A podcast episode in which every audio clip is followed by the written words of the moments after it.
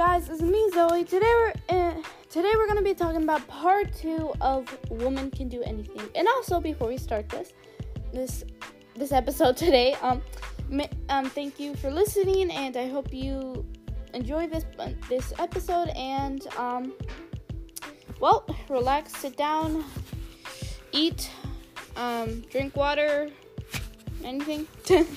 just relax yourselves and just enjoy this podcast.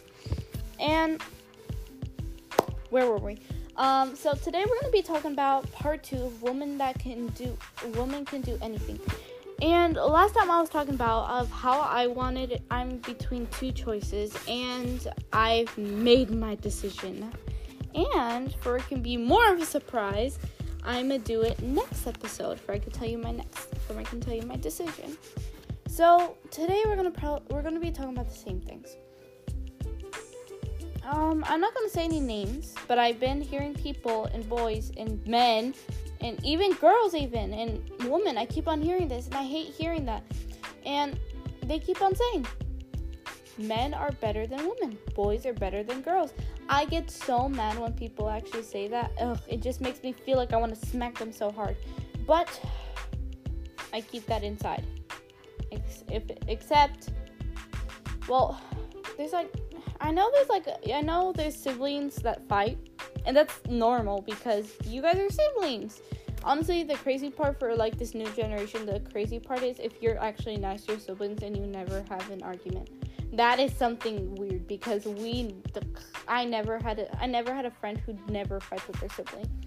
Well, for some siblings, it is understandable. Like maybe you're like nice twins, both of you, and that I actually understand. Some people are just nice, and some siblings are just rude, and yeah. And if it's my brother, I do get mad at him. Most of the time, it goes into an argument, but still, you always should.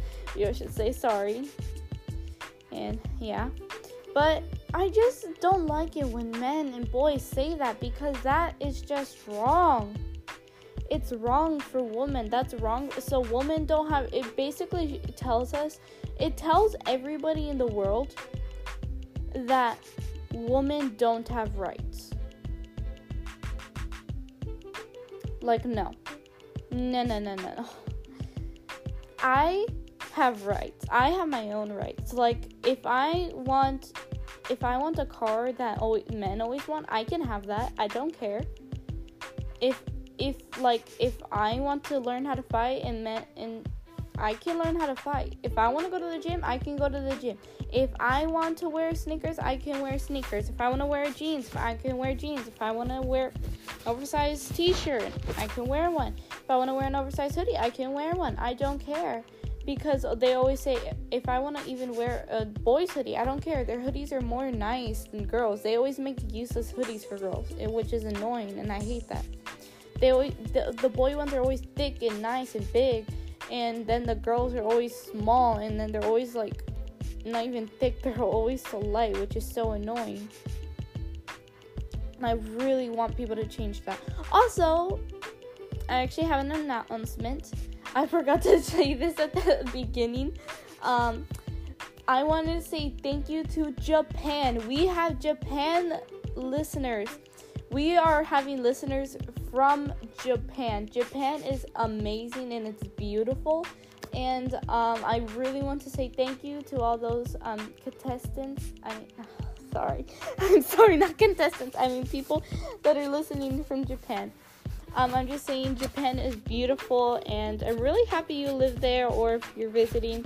It's really beautiful. Um, I've never been there, but my friends, some of my friends, been there, and they say it's amazing. They show me pictures. It's just amazing and beautiful. So I hope you enjoy your trip, or thank you and th- just thank you for listening uh, from Japan. And um, so where were we? Um, so um, so in my defense, I'm not saying we're better than boys or men. I'm not saying any of that. But I'm just saying that women have equal rights.